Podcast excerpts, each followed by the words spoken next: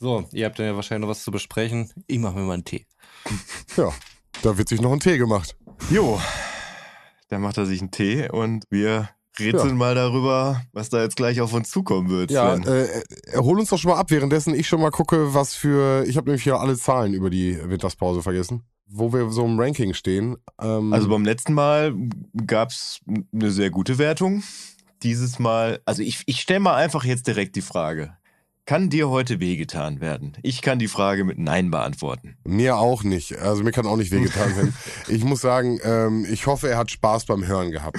So möchte ich sagen. Ja, ja, da, also Potenzial war auf jeden Fall da. Sie war erstaunlich unterhaltsam dafür, dass ich sie als Kind irgendwie belanglos fand. Ich glaube, ich habe aber als Kind auch so viele Sachen und so viele Verweise nicht gecheckt. Deswegen äh, glaube ich, hat die an Belangen gewonnen im Laufe der Jahre.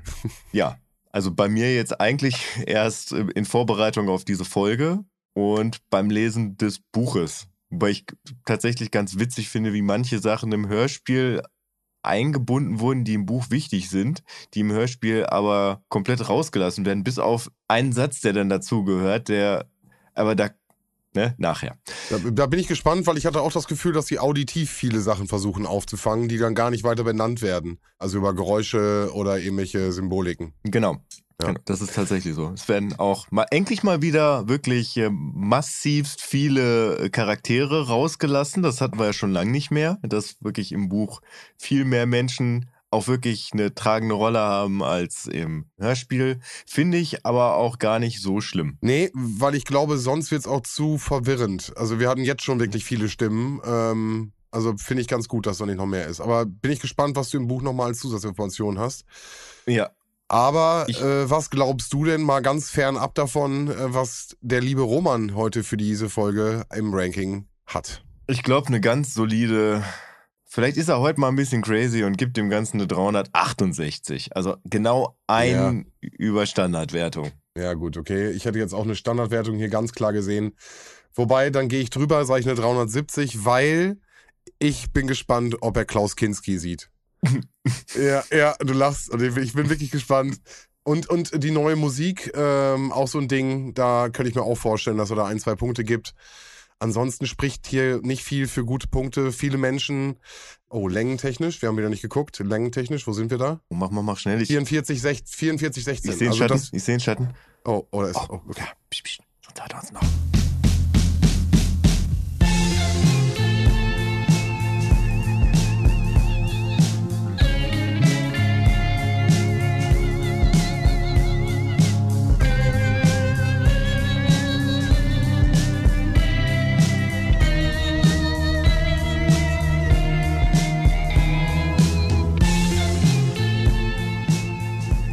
Hallo, herzlich willkommen bei Radio Omega, euer Weltuntergangspodcast. Damit auch der Letzte begriffen hat, dass die Kacke richtig am Dampfen ist, begeben wir uns direkt auf die dritte Abfahrt der Hölle. Und damit herzlich willkommen zu einem weiteren Drei-Fragezeichen-Spezial. Oder sollte ich sagen Drei-Freunde-Spezial, weil ich mache das hier ja nicht alleine, sondern mit Sven, hallo Sven, Hallo Roman. und auch Götz, hallo Götz, Ja, hallo Roman. Hallo. Wie geht's dir? geht so. Nein, eigentlich ganz gut, soweit, muss ich sagen. Normalerweise, ihr wisst ja schon, ich komme mit Tee zum Podcast, was eher unüblich ist, vor allem zu einer Drei-Fragezeichen-Folge, weil da meine mentale Belastung doch mal besonders hoch ist. Deswegen versuche ich die mal so ein bisschen mit einem Bierchen runterzukochen. Allerdings befinde ich mich gerade in einem Hotel, weil ich auf Geschäftsreise bin. Und es ist kein Scheiß, in diesem Hotel finden, seitdem ich hier bin, Dreharbeiten statt, die in der Lobby stattfinden. Das heißt, jedes Mal, wenn ich durch die Lobby gehe, um eine zu rauchen oder so, weil ich das ja nicht auf dem Zimmer mache, das wäre ja illegal, laufe ich immer Panik, irgendwie durchs Bild zu laufen und eine Szene kaputt zu machen.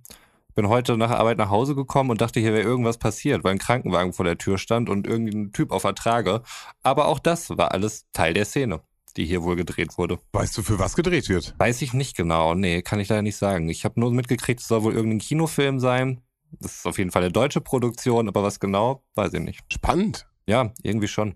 Also wir hingen dann auch trotzdem irgendwie in der Lobby rum. Wir hatten da so, weil es gibt ja auch noch eine Bar in dem oberen Geschoss, aber die war Sonntag und Montag geschlossen und äh, wollten trotzdem abends irgendwie noch ein Bierchen trinken und dann hingen wir da hinter der Kamera mehr oder weniger rum und haben da ein Bier getrunken und uns leise verhalten und geguckt, wie halt immer wieder die gleichen Szenen gedreht werden müssen. Ich habe Fragen. Mhm. Also, Wer ist der Regisseur? Kenne ich nicht. Aber du, Kenne niemanden hier. aber du, also den, du konntest schon anhand des Gebarens erkennen, wer wohl Regisseur ist. Ja, ja, das auf jeden Fall, klar. Der hat immer gesagt, und bitte. Ja, mach mal ein Foto und dann Google Rückwärtssuche. Kann ich mal versuchen. Vielleicht frage ich noch einfach mal, falls Du ich kannst mal sagen, kannst dich einfach fragen, welcher, wer, wer das ist. Ah, und- wir sind aus Westfalen. Ja, vor allem, wenn ihr jetzt gerade, das ist, glaube ich, halt auch echt blöd. Ne? Ich meine, die machen das hier während des laufenden Betriebs, meistens abends, weil ja nicht so viel los ist, aber an der Lobby, die Fahrstühle kommen halt dort direkt hoch und es laufen halt immer wieder Leute rein, die halt keine Ahnung haben, was hier gerade los ist und dann halt mitten durch so eine Szene laufen und äh, es fehlt wirklich nur, dass sie so komplett hohl in die Kamera reinschauen und sagen, hallo, was ist denn hier los? Ja, das ist lustig zu bestaunen von außen. Ich weiß gar nicht, ob das Hotel nicht in der Pflicht ist, euch da als Gäste ähm, das zu erzählen. Also ein Kollege von mir hatte für uns beide gebucht und äh, die hatten das vorab wohl auch gesagt, dass hier ein Film Ah, gedreht okay, wird. alles glaub, klar. Mhm. Mit einem, einem gewissen Anflug von Stolz auch. Ähm, ich glaube auch Leute des Personals wurden hier auch mit eingebunden in, in einige Szenen. Ja, stell mal so. vor, deine Bowlingkugel wäre beim nächsten Blockbuster mittendrin. Wäre ganz witzig. Mega. Ja, ich weiß ich nicht. Ich sehe dich da in der Lobby sitzend. Nee, aber, aber jetzt mal ganz im Ernst. Also, jetzt stell dir mal vor, dass irgend so ein bekannter Regisseur, aber man weiß ja nie, wie, also weißt du, wie Peter Torwart aussieht? Wüsste ich jetzt auch weißt nicht. du, wie Sönke Wortmann aussieht? So, und dann gehst du da zu ihm hin und fragst ihn, also, Entschuldigung, ich sehe, Sie sind der Regisseur, aber wie heißen Sie eigentlich? Hm. Frag doch nach dem Film und geh so irgendwie drauf ein. Ja, mal gucken. Vielleicht lösen wir dieses Geheimnis noch. Ja, interessant. Spannend. Aber heute müssen ja auch noch andere Rätsel gelöst werden, nicht wahr? Ja, Ja, keine Ahnung. Weiß ich nicht. Was ist hier los? Warum haben wir uns hier zusammengefunden? An mir lag es nicht. Ich hätte jetzt auch gut ins Bett gehen können. Ich war nämlich vorher noch irgendwie schön beim Mexikaner, hab einen Mojito auch noch getrunken. aha, aha. Cocktailabend. Es war noch Happy Hour. ja, bis, dann. äh, bis Da, 19 da Uhr, musstest du ja hin. bis 19 Uhr war Happy Hour. Da musste ich, äh, dieses Angebot musste ich wahrnehmen. Ja, Gut. ich hatte eigentlich, ich lag eben schon im Bett und hatte auch eigentlich gar keinen Bock so richtig, Hm. aber hab mich dann hochgerafft und bin jetzt wieder erstaunlich wach, muss ich sagen. Aber währenddessen hatte ich noch was, was ich unbedingt im Podcast sagen wollte. Und auf dem Weg hierhin, zack, weg, bumm, andersrum. Aber egal. Vielleicht kommt es im Laufe der Folge. Ich würde einfach mal einen Klappentext vorlesen, oder? Wir fangen erst mit den Hard Facts an, oder? Stimmt. Na gut. Dann ist das jetzt Romans. Das ist korrekt. Also, heute geht es um die drei Fragezeichen. Ich hoffe, es ist richtig. Folge 033, Ich 33. dachte gerade, Alter, 0, 3, 3. Ich dachte, oh nein, was hat er gehört? Alles gut, richtig. Also die drei Fragezeichen und die bedrohte Ranch. Äh, Release Date laut Spotify der 21.10.1983, Länge 44,17. Wie ihr alle wisst, unter der magischen 45-Minuten-Marke. Das gefällt mir natürlich. Views verhalten sich hier wieder komplett normal. Es beginnt bei 1,12 Millionen und geht dann runter auf 1,03 Millionen. Dieses Rätsel das wird uns äh, wahrscheinlich noch ein bisschen alle Ewigkeit umtreiben. Ich habe immer noch den Verdacht, es ist irgendein Logarithmus-Ding. Aber wie genau das da alles zusammenhängt, da werde ich noch ein bisschen in die Logarithmen eintauchen müssen. Ja, soweit zu den formalen Facts. Ja, also wie beim letzten Mal auch, äh, ist zumindest in Deutschland das Buch zeitgleich mit dem Hörspiel rausgekommen. Ich habe auch hier eine Erstausgabe. Das erkennt man immer daran, dass bei allen anderen Ausgaben immer halt hintersteht, die wievielte Ausgabe das ist. Und bei einer Erstausgabe halt steht nur die Jahreszahl. Im englischen Original ist es 1981 rausgekommen unter dem Namen The Three Investigators in the Mystery of the Blazing Cliffs. Und hat in beiden Teilen jeweils in der deutschen und in der originalen englischen, amerikanischen Buchreihe die 32. Und in dem Hörspiel sind wir bei 33. Aber Das hattest du ja auch schon gesagt, dass die Zahlen nie wieder gleich sein werden. Ähm, nee. Ich bin mir ziemlich sicher, weil, also wir haben ja später dann auch jeweils zu den Jubiläen äh, Dreiteiler, die dann ja, ich glaube, dann, ach nee, die haben dann ABC, ne? Mhm, genau. Da fliegen wir gar nicht aus der Reihe raus. Ja, ja, ja, ja, ja, ja, ja. Nee. Aber dann, äh, ja, durch die 29. Das kommt aber erst noch. Keine Angst. Dieses Jahr nicht mehr, Roman. Dieses Jahr nicht mehr. Mach ihm schon mal Angst. Wir sind gerade gestartet im neuen Jahr. ja, super. Gut, dann hol, hol uns ab mit dem Klappentext. Ich habe hier auch die KZT. Die, meiner ist mega kurz. Ich bin gespannt, was bei dir alles drin steht. Ja, ich habe äh, einen etwas längeren Klappentext, aber das nicht schlimm. Die drei Fragezeichen und die bedrohte Ranch. Ein superreicher Amerikaner befürchtet eine Finanzkatastrophe. Seine abergläubische Ehefrau ängstigt sich vor einer Invasion aus dem Weltraum. Grund genug für die beiden Barons, sich auf ihrem einsamen Landsitz wie in einer Festung zu verschanzen. Der Zufall vermittelt Justus, Bob und Peter die Bekanntschaft mit dem exzentrischen Ehepaar und unerwartet finden sie sich auf der Rancho Valverde eingeschlossen, ohne Kontakt zur Umwelt. Geht es nun um den Kampf gegen außerirdische Wesen oder gegen kriminelle Betrüger und Diebe? Tatsächlich treten die Außerirdischen leibhaftig und beeindruckend den Barons gegenüber. Sollen die verunsicherten Amerikaner den Fremden auf ihren Stern folgen? Allerdings die Besucher wissen anscheinend den Wert irdischen Edelmetalls durchaus richtig einzuschätzen. Das Superhirn des ersten Detektivs im Verein mit den Fähigkeiten seiner beiden Freunde schafft es, zwei ratlose und bedrängte Landsleute wieder an eine Zukunft auf dieser Erde glauben zu lassen und aufzudecken, was da an gigantischem Spuk von außen nach Rancho Valverde einzudringen versuchte. Heurika. Nee, mein Text ist ein ganz anderer viel kleiner, viel weniger, mhm. sagt viel weniger. Hast du zufälligerweise der Zufall vermittelt ja. Justus, Bob und ja. Peter die Bekanntschaft mit dem exzentrischen Ehepaar Baron und unerwartet finden sie sich auf der Rancho Valverde eingeschlossen, ohne Kontakt zur Umwelt. Geht der Kampf nun gegen außerirdische Wesen oder gegen kriminelle Betrüger und Diebe?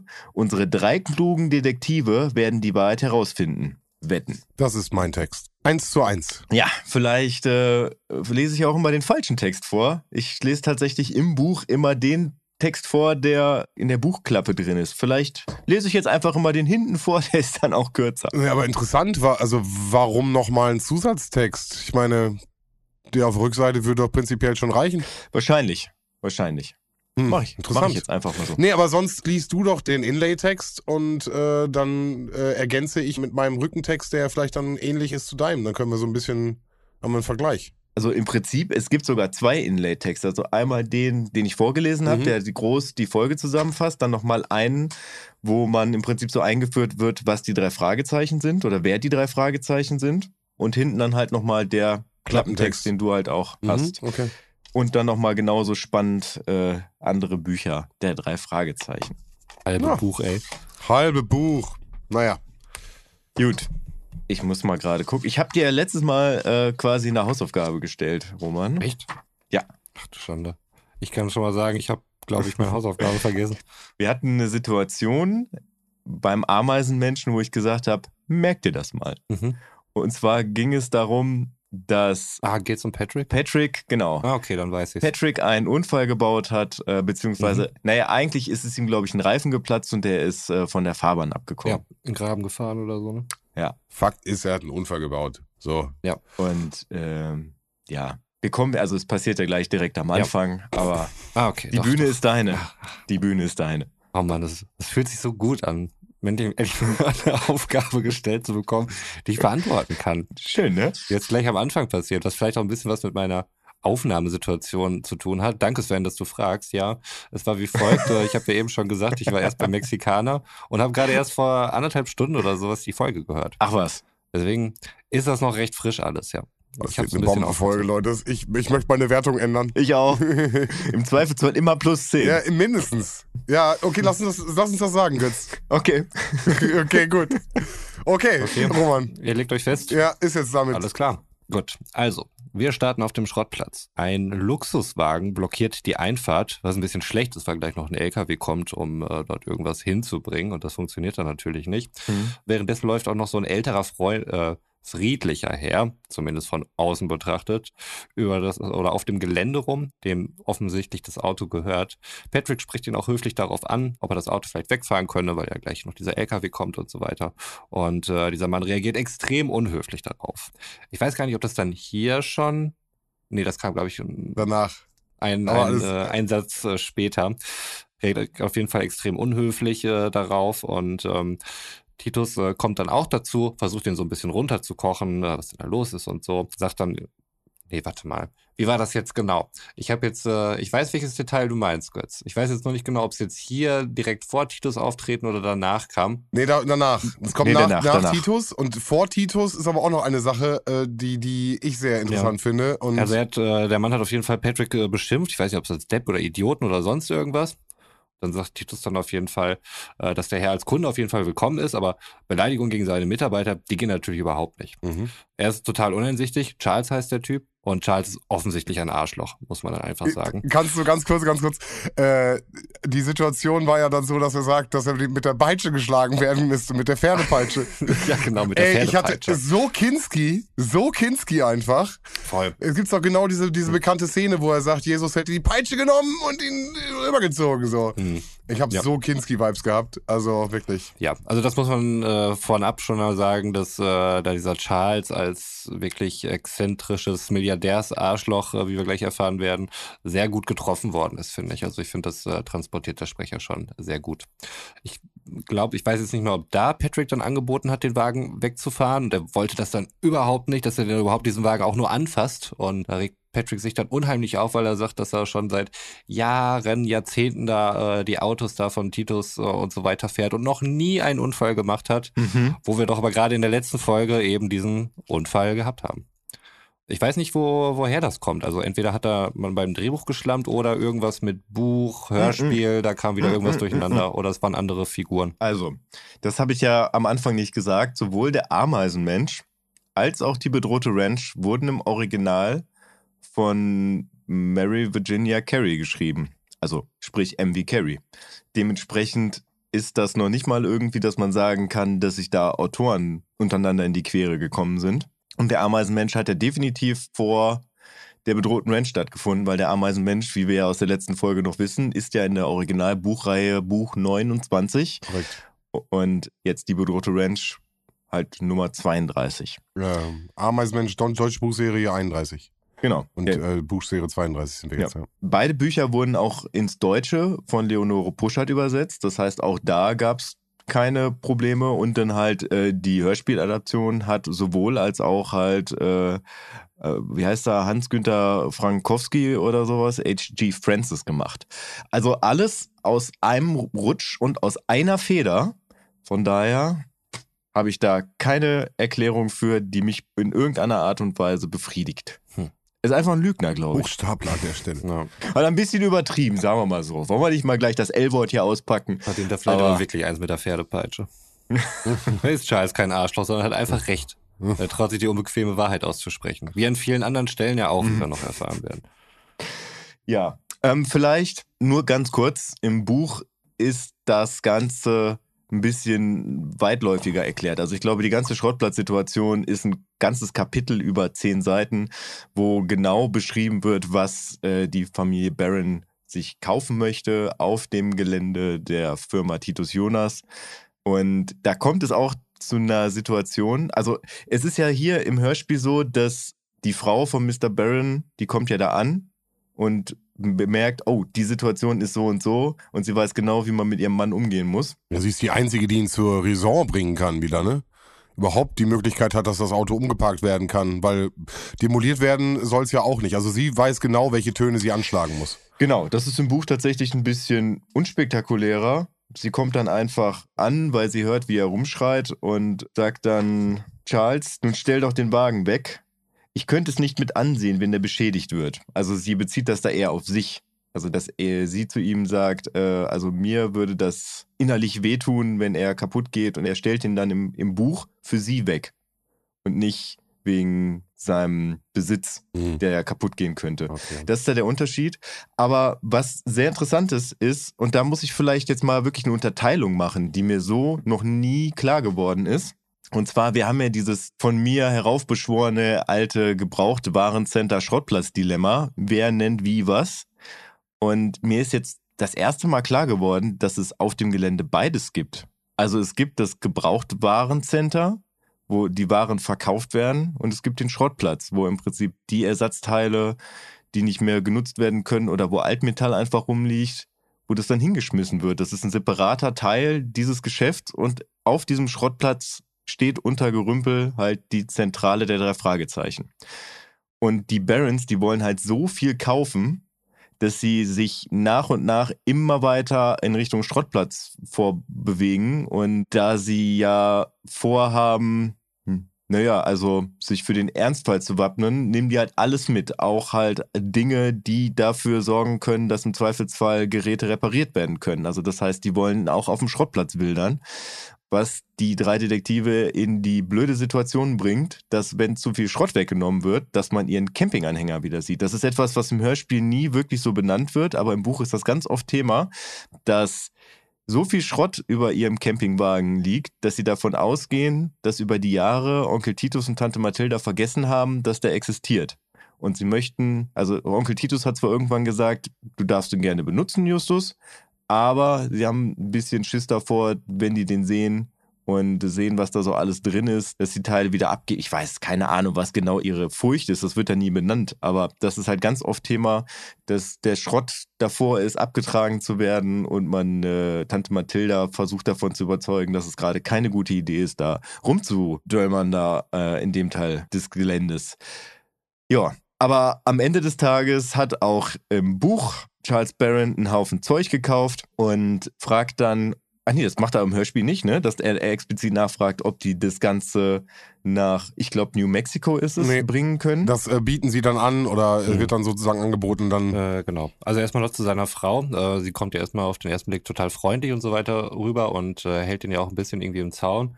Aber letztlich ähm, rechtfertigt sie und ermöglicht sie sein beschissenes Verhalten. Und äh, ich finde, das muss auch mal an dieser Stelle ganz klar markiert werden. Das wollte ich nur nochmal schnell loswerden. Äh, wo dann auch ein paar Sätze weiter, wo sie in ihrem freundlichen, sympathischen Duktus dann auch einfach äh, völlig selbstverständlich äh, davon erzählt, dass sie eben auf die Errettung warten, auf die Erretter von Omega mhm. und äh, sich da wohl auf irgendein Buch bezieht, was äh, Justus natürlich kennt. Und, und ähm, Vladimir Contreras. Ja, den äh, Namen hatte ich mir nicht notiert. Aber es sind dann die Bewohner des Planeten Omega, die dann wohl eine kleine Gruppe von Menschen retten werden, um das kulturelle Erbe der Welt zu erhalten. Und äh, sie werden wohl ein Teil davon sein. Zumindest glaubt sie das dann auch. Ja, ich finde, du hast das auch sehr schön mit einer schönen Stimme ja. betont. Es ist wirklich sehr gut. Peter und Bob kommen auch dazu. Äh, Justus klärt da gerade so ein bisschen drüber auf, äh, was da so passiert ist. Sie finden es natürlich sehr amüsant und ja, so sind wir dann wieder alle zusammen auf dem Schrottplatz Schrägstrich Gebrauchtwarenladen. Vielleicht an der Stelle ein ganz kurzer Vorgriff. Wir müssen natürlich immer ein bisschen mit der Zeit äh, denken. Ne? Also wann ist dieses Hörspiel entstanden? Das ist natürlich ha Hochzeit der Science-Fiction-Hörspiele. Ähm, ich erinnere da an der Stelle auch nochmal an das Radiohörspiel ähm, äh, Ende der Welt. Ja, äh, komme ich später, Krieg der Welt. Krieg der Welt. Komme ich später zu, das ist tatsächlich auch Teil des Buches. Ah, spannend. Okay, guck mal, das äh, ist mir als Hörspiel Hörspielhörer natürlich komplett äh, raus, dann äh, möchte ich da gar nicht weitermachen. Ja. Den Verweis äh, finde ich nämlich, äh, ist an der Stelle wirklich super, super wichtig. Äh, welche Stellenwert hat Radio damals gehabt? Äh, welche Glaubwürdigkeit hat Radio gehabt? Und das taucht hier auch immer wieder auf in der Folge und ähm, ich finde, man muss sich das immer wieder vergegenwärtigen, in welcher Zeit wir uns gerade befinden, weil ich finde, das fängt das Hörspiel eigentlich ganz gut ein oder versucht es zumindest. Aber dann bin ich gespannt, Götz, und will gar nicht weiterreden. Äh, Krieg der Welten gibt's dann später. Ja, also so spektakulär wird es nicht, aber es wird halt äh, im Zuge dem, was später passiert, wenn ein Radio äh, einen gewissen Stellenwert hat, kommt es halt zum Tragen. Aber da, da kommen wir später zu. Komm, genau, kommen wir später zu, weil ich finde, lass uns da ruhig nochmal reingehen dann. Ja. Mhm. Also äh, kaufen sich halt den ganzen Kram, um äh, auf der Ranch, äh, um die es ja auch äh, letztlich geht, wie der Titel schon nahelegt, autark leben zu können, um eben nicht mehr auf andere angewiesen zu sein. Wobei äh, Charles Barron das aus anderen Gründen tut als seine Frau. Er glaubt auch an eine Revolution, allerdings dann doch eher von Anarchisten und Kommunisten und vermutlich auch Bolschewisten irgendwie befeuert, äh, statt ähm, durch irgendwelche Außerirdische und so weiter. Dann haben wir erstmal krass merkwürdige Techno-Musik zum Übergang, die uns an anderer Stelle auch Hier, dann warte, irgendwie... Warte, warte, warte, warte, warte, warte, warte. Ich hatte eben gerade schon gesagt, dass sie aushandeln im Buch, dass die Sachen halt gebracht werden. Ich muss mich da nochmal korrigieren. Und zwar ist es nicht New Mexico, sondern tatsächlich äh, befindet sich San Luis Obispo auch in Kalifornien, allerdings 107 Meilen von Santa Barbara entfernt. Und Santa Barbara ist wohl, würde ich jetzt mal sagen, die nächstgrößere Stadt von Rocky Beach aus. Also ist das halt äh, im Prinzip eine Strecke von mm, knapp 100, 110 Meilen die da hinter sich gebracht werden muss. Äh, in dem Fall finde ich übrigens auch ganz gut, dass es im Hörspiel auch so umgesetzt wurde, dass ähm, Kenneth da fährt. Also dass der tritt ja tatsächlich nicht häufig im Hörspiel auf, aber in dem Fall ist es so, dass am Anfang Patrick da ist und dann Kenneth. Und die fahren dann halt nach St. Louis Obispo, so heißt es. Ja, genau. Das wollte ich nochmal kurz äh, verbessern, dass es äh, nicht New Mexico ist. Okay. Okay. Mhm. Ja, aber trotzdem müssen wir über die Musik sprechen. also ich finde Musik ähm, in dieser Folge sehr, ist mir sehr aufgefallen, weil ich sie zum einen äh, manchmal extrem dramatisch, sehr opulent fand, aber dann auch wieder sehr unpassend, wie hier an der Stelle beispielsweise diese Techno-Musik. Wo kommt die her und was soll das? Da könnt ihr mich bestimmt aufklären. Das wird ja vermutlich Hintergründe haben. Hat das irgendwas Gab es da mal irgendwie vorher noch Urhörspiele, wo es anders war und in der Spotify-Version wurde da irgendwie andere Musik hinzugefügt? Oder? Ja, natürlich. Das haben wir ja gesagt. Also die, die Musik, die du da jetzt hast, die ist nicht mehr die Originale. War das denn, betrifft das alle Stücke? Oder? Nicht alle. Ja. Nee, nee, nee, nee. Ein paar sind noch, also sind ältere dabei, aber es sind nicht alle Stücke. Aber warum diese Techno-Musik? Die ist wirklich völlig deplatziert. Ja. Ich finde sie gar nicht schlecht, muss ich sagen. Also ich fand es, es hat mich so ein bisschen äh, gepusht, um weiterzuhören, muss ich ja, sagen. Ja, das ähm, ist, glaube ich, der ja. Grund. Ich glaube, das haben aber sie vor gemacht. Dingen, ja. Vielleicht hat sie mich erstmal auch einfach nur, einfach nur irritiert. Ähm. Ich glaube Science Fiction. Elektronische Musik, Science Fiction, äh, weißt du, das ist so ein bisschen die Kopplung. Ich bin bei dir, ich finde, sie passt in die Szene überhaupt nicht rein, aber ich finde sie nicht schlecht. Ja, und ich kann wie jedes Mal sagen, ich habe keine Ahnung, wovon du redest, weil ich nämlich hier ein wunderschön aufeinander abgestimmtes Hörspiel gehört habe mit der Originalmusik von Carsten Bohn. Das freut mich natürlich für dich. Danke. So. Aber wir von uns ja am nächsten Tag, wie Götze eben schon sagte, ist es Kenneth, der die dort hinfährt. Äh, die Jungs sind auch mit dabei, sind auf Halade-Pritsche und fahren gemeinsam zu der Ranch. Während der Fahrt machen sie sich noch ein bisschen über diese ganze Rettungssache lustig. Ja. Ein kleiner Funfact über die Ranch übrigens. Also Mr. Barron ist ursprünglich in Milwaukee geboren worden. Diese Ranch ist aber sein Geburtshaus, was Stein für Stein in Milwaukee abgebaut wurde und in St. Louis Obispo wieder aufgebaut wurde. Mhm. Mr. Barron ist nämlich, also im Prinzip hat er mehr Schweine als alles andere gehabt in seinem Leben, weil, wie wir ja anhand des kurzen Abrisses am Anfang schon feststellen konnten, dass Menschenführung nicht unbedingt seine Stärke ist. Aber der hat eine Firma nach der anderen quasi zugrunde gewirtschaftet, weil es immer wieder Aufstände gab von seinen Mitarbeitern, die sich halt beschissen behandelt gefühlt haben. Und er hat es jedes Mal geschafft, die Firma trotzdem gewinnbringend weiter zu verkaufen was dann irgendwann dazu geführt hat, dass man sich dann halt so einen Quatsch leisten kann, wie eine Ranch durch den halben Kontinent schippern zu lassen. Ich finde witzig, dass immer Ranch gesagt wird. Äh, spätestens, wenn sie den Fuß draufsetzen, habe ich das Gefühl gehabt, es ist mehr so eine Kommune oder ähm, ja, ein eigenes Dorf schon in sich. Ja, ist es auch tatsächlich. Also es gibt das Hauptgebäude und es gibt dann ganz viele kleine Nebengebäude, mhm. weil sehr viele Menschen tatsächlich in dem Komplex wohnen. Mhm.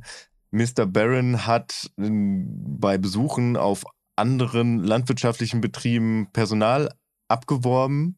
Er hat äh, einen Ranchverwalter, den lernen wir gleich kennen, aber es gibt auch diverse Leute, die wir nicht kennenlernen. Es gibt einen Techniker, das ist so ein Typ, der mal ich, irgendein naturwissenschaftliches Studium angefangen hat oder ein technisches Studium, das aber nie beendet hat, aber im Prinzip wie MacGyver aus dem Feuerzeug einen Toaster bauen kann.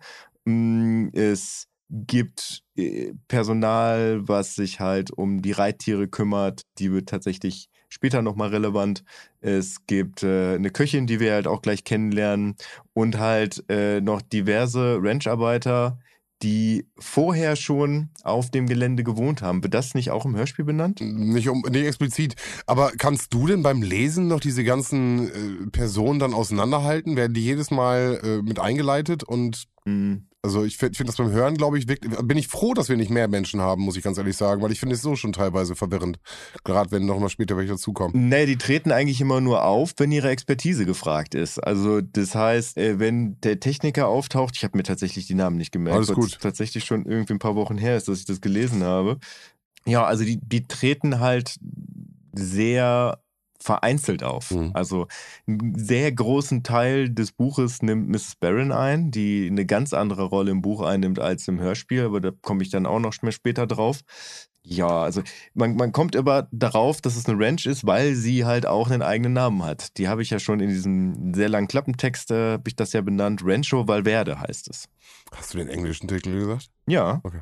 Habe ich. Uh, the Three Investigators and the Mystery of the Glazing Riffs, glaube ich. Alles gut. Ich war nur gerade unsicher, ob du es gesagt hast. Ja, das zu Ranch und wie es da aussieht. Hm. Ja, äh, im Buch ist es so, also da sind wir gerade noch auf dem Weg zur Ranch äh, und werden von einem rothaarigen Mann mehr oder weniger abgepasst, der auf sie zukommt. Äh, Hank Deadwire. Ich weiß nicht genau, wie der Nachname hier ist, weil ich meine Schrift. Hank Deadweiler. Deadweiler, genau. Das ergibt viel mehr Sinn. Auch hier mit meiner aber, Handschrift. Aber da sind sie schon auf der Ranch. Das ist nämlich der Ranch-Verwalter genau. tatsächlich. Genau. Ja, der Verwalter, wie ich es gerade sagen wollte. Vielen Dank, Götz. Entschuldigung. Nimm mir meine Sätze weg. Die wenigen Sätze, die ich hier lesen kann. Ähm, er beordert seine Leute, José und Pedro, natürlich Mexikaner, äh, die die Sachen dann eben vom Truck abladen, äh, wir kennen's, und äh, möchte sie dann eben auch dort herumführen. Und dort ähm, sehen sie ja wohl ziemlich viele verrückte Selbstversorger-Sachen auf der Ranch äh, und äh, betont auch noch, dass sie dort sogar ihr eigenes Wasser haben. Nach der Führung werden sie in die Küche geführt und werden dort von Elsie Brad empfangen, die ihnen was zu trinken anbietet. Und äh, Spread. Ist Spread? Elsie? Elsie Spread oder nicht? Ja, Elsie Spread. Spread, okay. Weitere Verlauf wird ja nur noch Elsie genannt, deswegen scheißegal. Mhm. Ähm, was viel wichtiger ist, ist der Satz, den sie dann nämlich zum Besten gibt. Das ist nämlich ein Satz für die Geschichtsbücher, der dann nämlich lautet, wenn die Revolution kommt, gibt es keine Limo mehr. Und äh, den sollten wir uns alle mal hinter die Ohren schreiben. Also mehr im Limo trinken heißt das. ja. Hat sie das wirklich gesagt? Ja, hat sie gesagt. Krass, ist mir überhaupt nicht so aufgefallen. Wenn die Revolution ausbricht, gibt es keine Limo mehr. Ja. Das ist, glaube ich, das Zitat. Ja. ja. Wobei sehr schnell klar wird, dass sie gar keine Vorstellung davon hat, was sie damit eigentlich meint vermutlich. Hätten ja schon eben gesagt, dass Barron, also Charles Barron, einen anderen Glauben hat an, an den Weltuntergang, äh, beziehungsweise er nicht denkt, dass das jetzt äh, irgendwas mit Außerirdischen und so weiter zu tun hat, sondern äh, dass die Gesellschaft an sich äh, in sich zusammenfallen wird, äh, das Finanzsystem zusammenbrechen wird.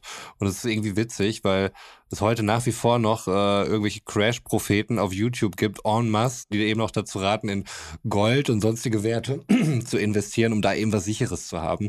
Und dieser Irrglaube und dieses ganze, dieser Goldfetischismus äh, ist sowieso historisch irgendwie ein ganz interessantes Thema. Da gibt's aber andere Podcasts, die das sehr gut beleuchten.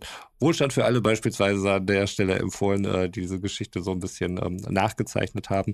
Naja, auf jeden Fall auch er dann eben in Gold und ähm, Ländereien investiert, irgendwelche physikalischen Werte, um äh, diesem ganzen Verfall dann eben auch entgehen zu können.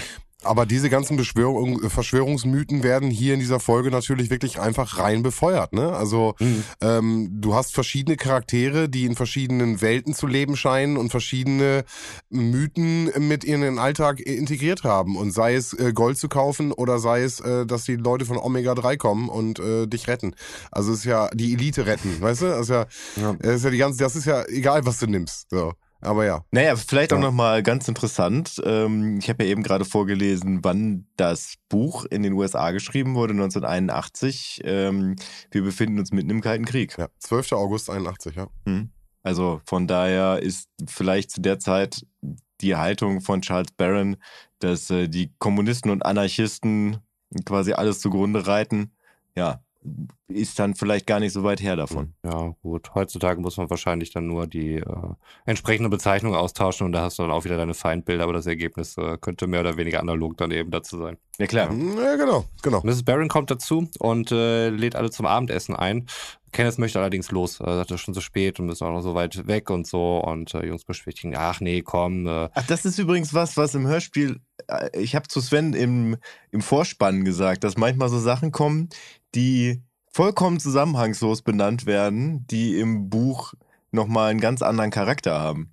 Wie zum Beispiel, dass Justus sagt, komm, lass uns gerade noch essen, wir schaffen noch pünktlich nach San Jose. Das ist nämlich quasi Justus Aufhänger, dass sie da überhaupt mitfahren dürfen beziehungsweise dass Onkel Titus einwilligt, dass die ganzen Sachen überhaupt geliefert werden, weil Justus Onkel Titus daran erinnert, dass er ja noch interessante Stücke in San Jose hat und dass das ja auf dem Weg liegen würde und sie dann auch mitkommen würden zum Abladen, dann wird das nicht so lange dauern, dann würde man das so auf einem Weg schaffen. Und dann sagt Onkel Titus, ja, okay, gut, dann machen wir das so und deswegen äh, findet diese Reise überhaupt statt? Also das ist quasi das eigentliche Ziel, San Jose zu erreichen. Für den Hörspielhörer oder Hörspielhörerin ist es am Anfang eigentlich nur, dass sie mit abladen sollen vor Ort, aber du sagst es genau, jetzt ist nämlich die Situation, wo kommt San Jose her? Es wurde mhm. bis dato nicht von San Jose gesprochen. Er erklärt es, glaube ich, dann zwei Sätze später, wo er dann auch sagt, wir müssen noch Sachen in San Jose abholen.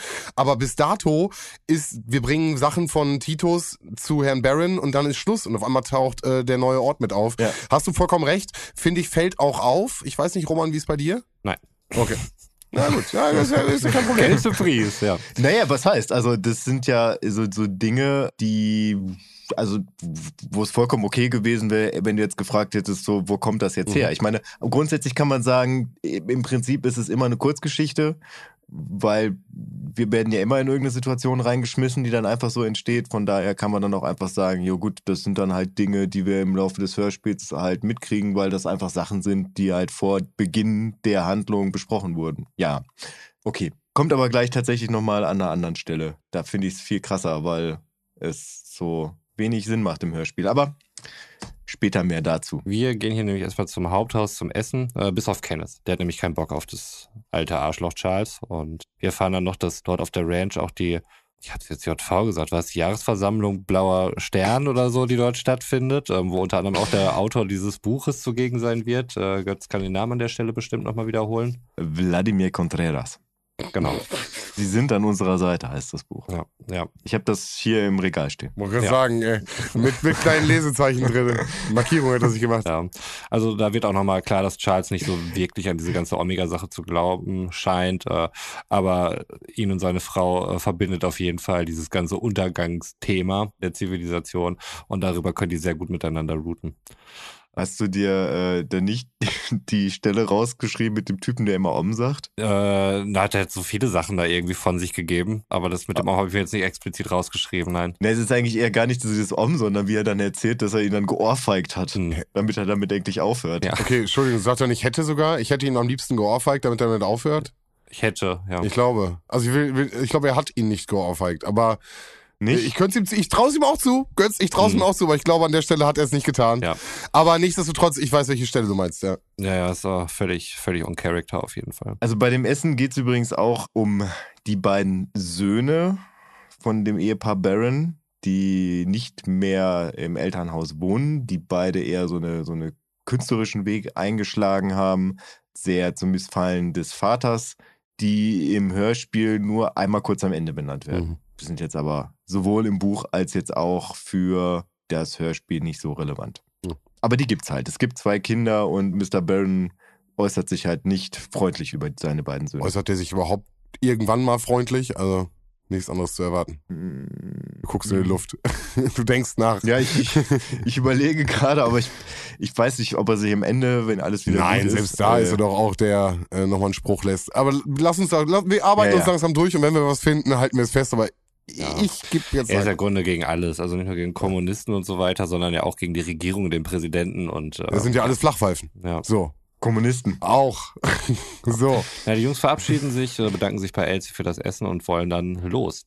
Auf dem Weg nach Hause werden sie allerdings von einem äh, Soldaten gestoppt, der mit dem Gewehr auf der Straße steht und die Straße absperrt und sagt, diese Straße ist gesperrt. Können wir mal ganz kurz das Bild haben? Nur äh, ganz kurz. Fährt ein Auto ganz alleine durch die Nacht auf einer mhm. Straße und dann steht eine Person auf der Straße ganz alleine. Also in dem Hörspiel habe ich nicht mal das Gefühl, es ist eine Barrikade oder irgendwas aufgebaut, sondern es steht eine Person mit einer Uniform alleine auf einer Straße. Mhm. Äh, weiß ich nicht. Ja, also ich, ich fand's dann. Sass, sass naja, aus also meiner Sicht. Ich fand das alles dann sass auf jeden Fall. Also was ich auch sass fand, war, dass dann im weiteren Verlauf dann irgendwie klar wird, wo, wo der äh, Lieutenant dann irgendwie noch kommt, dass sich da irgendwie ein Schuss gelöst ja, hat. Ja. Das habe ich überhaupt nicht wahrgenommen. Ach Quatsch. Er schießt, also er, er hält die Waffe und dann hörst du am Hörspiel auch, dass ein Schuss sich löst und beide, also alle sind so erschrocken und dann kommt der äh, Sergeant, was hier los ist. Ich fand irgendwie die, also den Schuss fand ich nicht laut genug, äh, muss ich sagen. Und ich fand die, die Aufregung dafür, dass sich da irgendwie ein Schuss gelöst hat und da jetzt gerade halt jemand sterben können in dieser ganzen merkwürdigen Situation, fand ich die Aufregung noch deutlich zu wenig, muss ich sagen. Hm. Das ist Schock. Ja, kann auf Schock auch äh, anders reagieren. also wie gesagt, und durch, durch, Schock wird der Schuss ja irgendwie nicht äh, leiser. Hm. Nee, das nicht, aber dass die ganzen Reaktionen danach, meine ich. Also das. Äh ich stelle mir jetzt auch so vor, dass er die so seitlich hält. Weißt du, was ich meine? So ein typisches seitliches tragendes äh, Bild eines Soldaten und dabei löst sich der Schuss. Dann ist natürlich auch natürlich klar, erschreckst du und bist irgendwie aufgebracht, aber die Waffe ist nicht auf dich gerichtet, es ist nicht auf dich gezielt worden. Vielleicht ist das nochmal so eine Erklärung, aber ich bin bei dir. Erschrocken sind die da alle nicht wirklich. Ja, und aber auch vielleicht, äh, stell dir mal die Straße nicht wirklich als Straße vor, sondern, äh, also zumindest nicht als befahrene Straße, sondern wenn du diese Straße nutzt, hat es nur einen einzigen Grund und zwar, dass du halt. Zufahrt, genau, Zufahrtsstraße. Genau, da muss sehr viel Wald sein, weil äh, nachher Ja. schleichen sich zwei der drei Detektive ja durch den Wald an. Also das heißt, es ist auch sehr bewachsen. Und ich denke mal, das wird eine Straße sein, wo man gerade mal so mit dem Auto langfahren kann oder vielleicht gerade so mit Selbst zwei. wenn es ein, selbst ein Feldweg.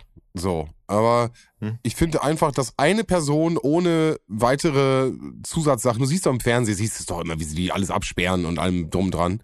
Äh, eine Person alleine mit einer Knarre finde ich ein bisschen meh. Wobei in der Rückschau ergibt das ja dann durchaus dann irgendwo Sinn. Ja, natürlich, klar, aber es macht den ersten äh, Sus-Moment.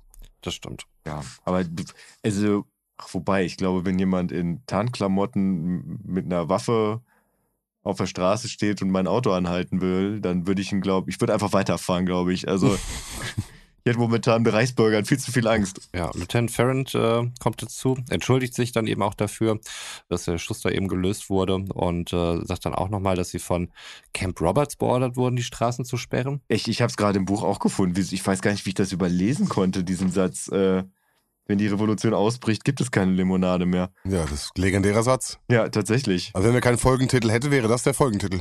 Ja. Sorry, sorry, ich war, war gerade einfach, wow, Ja. dass das an mir vorbeigegangen ist. Ja, Schriftlich deswegen, sogar. guck mal, deswegen ergänzen wir uns. Ja, genau. Hören und lesen. Hören, sehen und schmecken. Ja, Alle, alle Sinne werden hier. Er wiederholt mehrmals halt auch, dass er sie nicht durchlassen kann, aber auch nicht wirklich sagen kann, warum. Es ist halt nur klar, dass er sie dort nicht durchlassen kann. Aber er kann jetzt irgendwie keinen Grund nennen. Ich weiß gar nicht, nee, das kommt erst dann später. Sie, Das äh, kommt später. Ja, die fahren jetzt erstmal wieder zurück zur Ranch. Baron ist natürlich außer sich vor Wut und äh, explodiert. Der möchte sich ja überhaupt nichts sagen lassen. Vor allem nicht von irgendwelchen komischen Typen da in Uniform. Egal von wem eigentlich. Ob das jetzt in Uniform ist, ob es irgendwelche Hippies werden oder so. Irgendwelche Esoteriker, alles scheiße auf jeden Fall.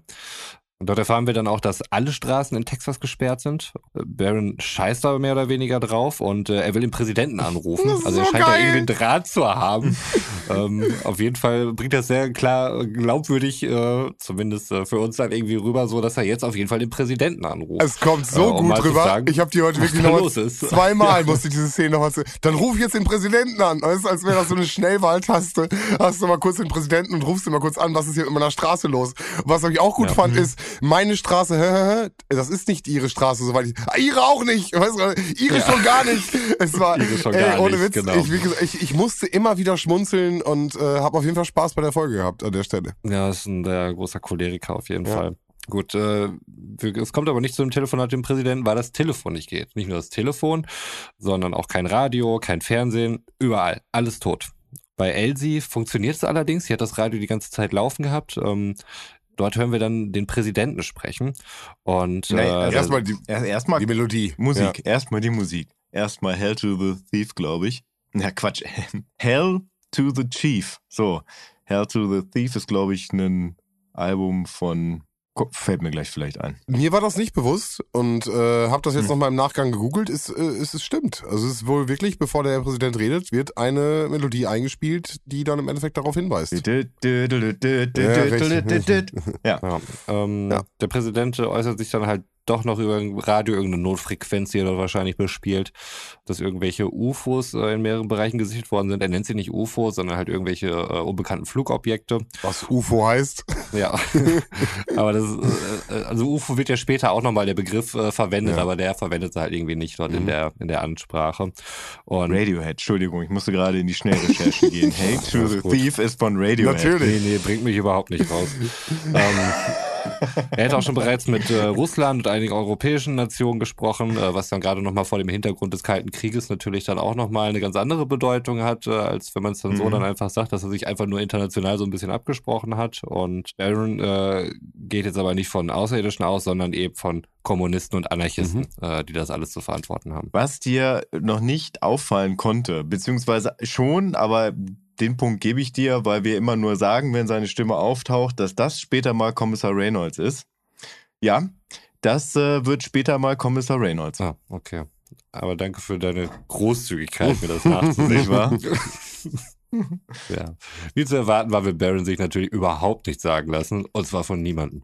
Die Boys wollen dann die Ranch zu Fuß verlassen und warten erstmal ab, bis es dunkel wird. Und äh vielleicht noch mal ganz kurz. Ich habe jetzt gerade noch mal gesehen, äh, die haben tatsächlich nur Adoptivsöhne. Also die haben zwei Kinder tatsächlich adoptiert, weil sie keine eigenen Kinder haben.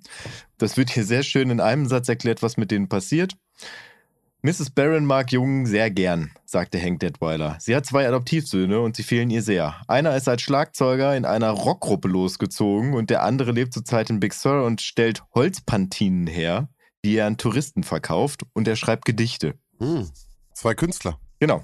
Das hatte ich ja noch richtig in Erinnerung, aber äh, ich wollte nochmal nachreichen, was sie genau machen. Wenn ich noch den irrelevant Hammer schwingen würde, dann wäre er jetzt gefallen. Ist er aber nicht.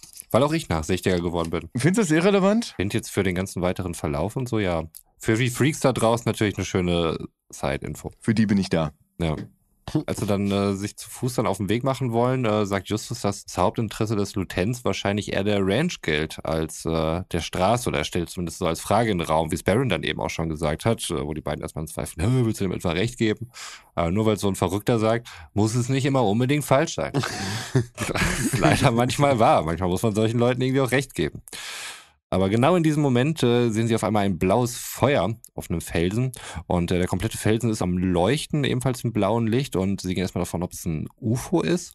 Da rennen sie dann erstmal zurück zur Ranch, äh, wo dort alle stehen und das eben auch gesehen haben. Also sie waren nicht die einzigen. Dort reden sie dann eben auch über dieses UFO. Ich glaube, da fällt auch konkret der Begriff UFO. Mhm. Der Lieutenant kommt dazu und äh, hat mal wieder Ärger mit Baron. Natürlich. Baron ruft dann die, seine Leute zusammen. Also er scheint da super viele Leute halt noch zu haben. Die, die Ranch ist ja auch mega groß, äh, die da auch für ihn arbeiten und so, so weiter. Die da vielleicht auch zur Erklärung. Also das sind Menschen, die schon vorher auf dem Land gelebt haben. Also das sind. Äh, er hat die alle mitgekauft einfach, einfach Mr. Burns mäßig. Größtenteils sind das Mexikaner, die halt schon immer da gewohnt haben und die auch richtig Bock haben, da zu arbeiten, weil das halt deren Heimat ist und die halt auch da nicht weg wollen. Also bei dieser ganzen Grundidee geht es ja darum, dass wenn alles den Bach runtergeht, dass man sich halt selbst versorgen kann. Da hat jeder da seine Aufgabe und jeder, der da ist, ist halt auch aus einem bestimmten Grund da und am Ende des Tages kriegen die da halt ich weiß gar nicht, ob die da große Geldsummen für kriegen so, oder so einfach nur quasi das gute Gefühl, dass wenn alles den Bach runtergeht, dass man nicht verhungert und verdurstet. Ja, und ein Schlafplatz ja. und warmes Essen. Ne? Also. Genau. Und sich von einem reichen weißen Irren die ganze Zeit anscheißen zu lassen und wie ein Stück Dreck behandeln zu lassen, ist natürlich auch ein, eine Sache, die man sich nicht entgehen lassen möchte. Ist ein Luxus. Ist ein Luxus. Ja. Hast du es? Möchtest du es? Nee. Ich bin der große weiße Mann, der, der kleine Leute bei uns anschreit in seinem. Okay, Herr Mr. Baron. nee, weil von daher ist Svens Beobachtung gar nicht so weit hergeholt. Es ist schon so eine Art Kommune, aber mit einem Kommunenchef der im Zweifelsfall das Sagen hat. Sektenführer. Naja. Baron sagt auf jeden Fall, ruft seine Leute zusammen und die sollen sich das da oben mal anschauen, was da los ist. Die Jungs wollen allerdings vor ihnen da sein und rennen dann da eben hin, um mal zu gucken, was da halt wirklich los ist, weil sie auch nicht natürlich nicht daran glauben, dass es sich dabei um ein UFO handelt. Finden allerdings erstmal nichts vor, nichts Verdächtiges, bis auf Bob, der äh, dort einen Mann im Gras findet, ähm, der auch verletzt ist, hat wohl irgendwie eine Narbe am Kopf und Baron kommt dann eben auch dazu. Der kennt den Mann auch, Simon DeLuca, wenn mich meine Handschrift nicht täuscht, beziehungsweise ich sie nicht entschlüsseln kann. Er ist am Kopf verletzt und die Haare sind verbrannt. Mhm. Hank kennt ihn äh, auch und Simon weiß nicht so wirklich, was dort gerade passiert ist. Ähm, der scheint jetzt auch nichts von dem äh, Licht so weit mitbekommen zu haben und äh, wirkt allgemein etwas durch den Wind, muss man sagen. Mhm. Mit so einer Kopfverletzung und wenn einem die Haare weggebrannt sind. Ja, ja. da fällt es mir dann auch schwer, nochmal sachlich und nüchtern irgendwie die eben geschehenen Dinge Revue passieren zu lassen. Bisschen mitgenommen. Ja. Also im Buch ist es so, dass äh, Mr. Burton dann wie im Hörspiel dann auch direkt ankommt. Und im Hörspiel sagt er ja auch, wir bringen ihn zurück, da kann ihn dann meine Frau behandeln. Was dem Hörspielhörer vorenthalten wird, ist, dass Mrs. Barron in einem früheren Leben Arzthelferin war, also dementsprechend eine medizinische Ausbildung genossen hat und dementsprechend auch eine Aufgabe dort auf der Ranch hat, wenn alles den Bach runtergeht, und zwar die medizinische Versorgung von kleineren Wunden ja, deswegen äh, kommt sowas dann ihr zuteil, dass sie sich dann halt um den Herrn kümmern muss.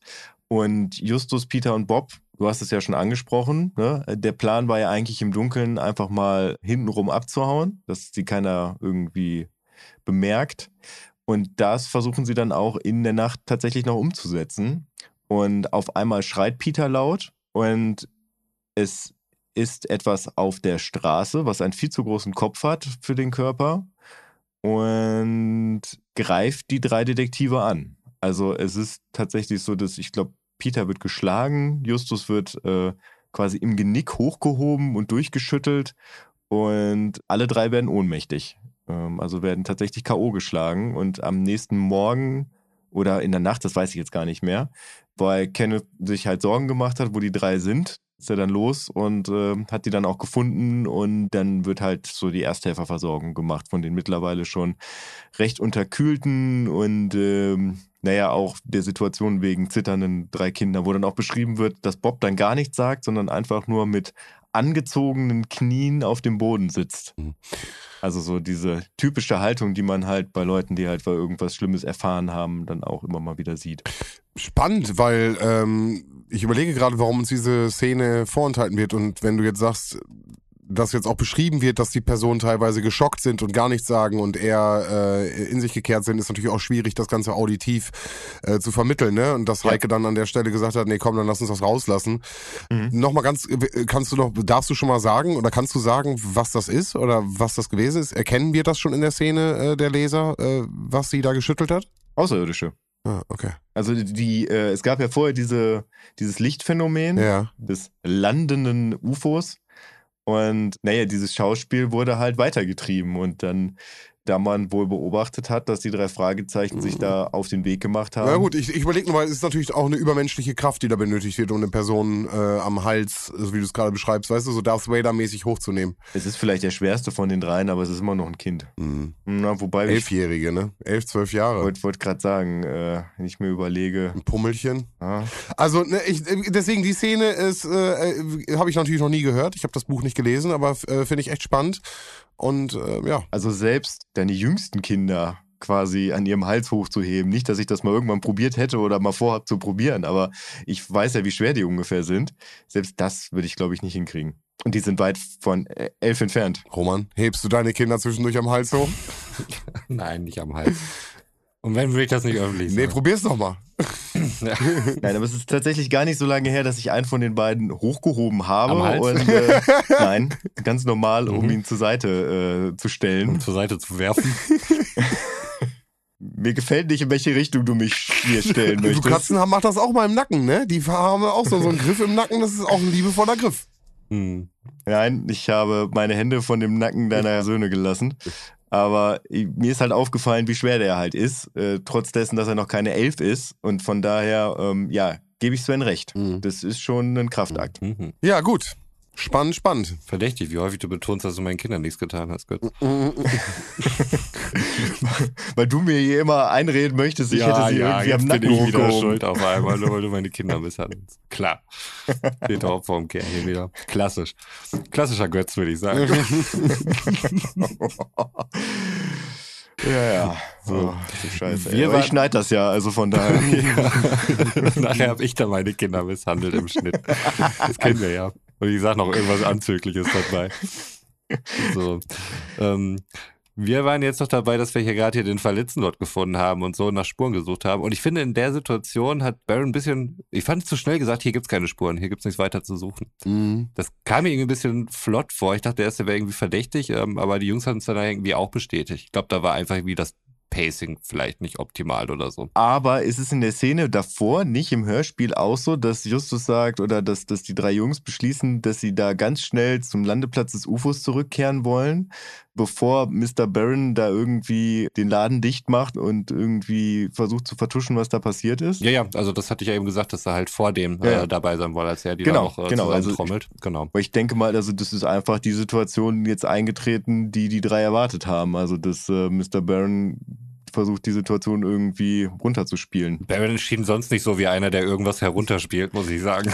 also. also. im Buch ist es witzigerweise tatsächlich so, dass äh, neben dem leblosen Körper wirklich was gefunden wird. Und zwar ein Teil, was der Techniker auf der Ranch, ich glaube heißt Alman, wo er sagt, er hätte sowas noch nie in seinem Leben gesehen. Mhm. Was ja dann auch wieder so dieses Überirdische Ja. mit sich zieht. Mhm. Also im Hörspiel wird gesagt, hier gibt es nichts mehr zu finden und im Buch hat man tatsächlich was gefunden. Aber dafür hätte man Allman einführen müssen und äh, Ah, kostet wieder. Was das wieder kostet. Ja. So viel Gold und Ländereien hat doch niemand, um das zu bezahlen. So.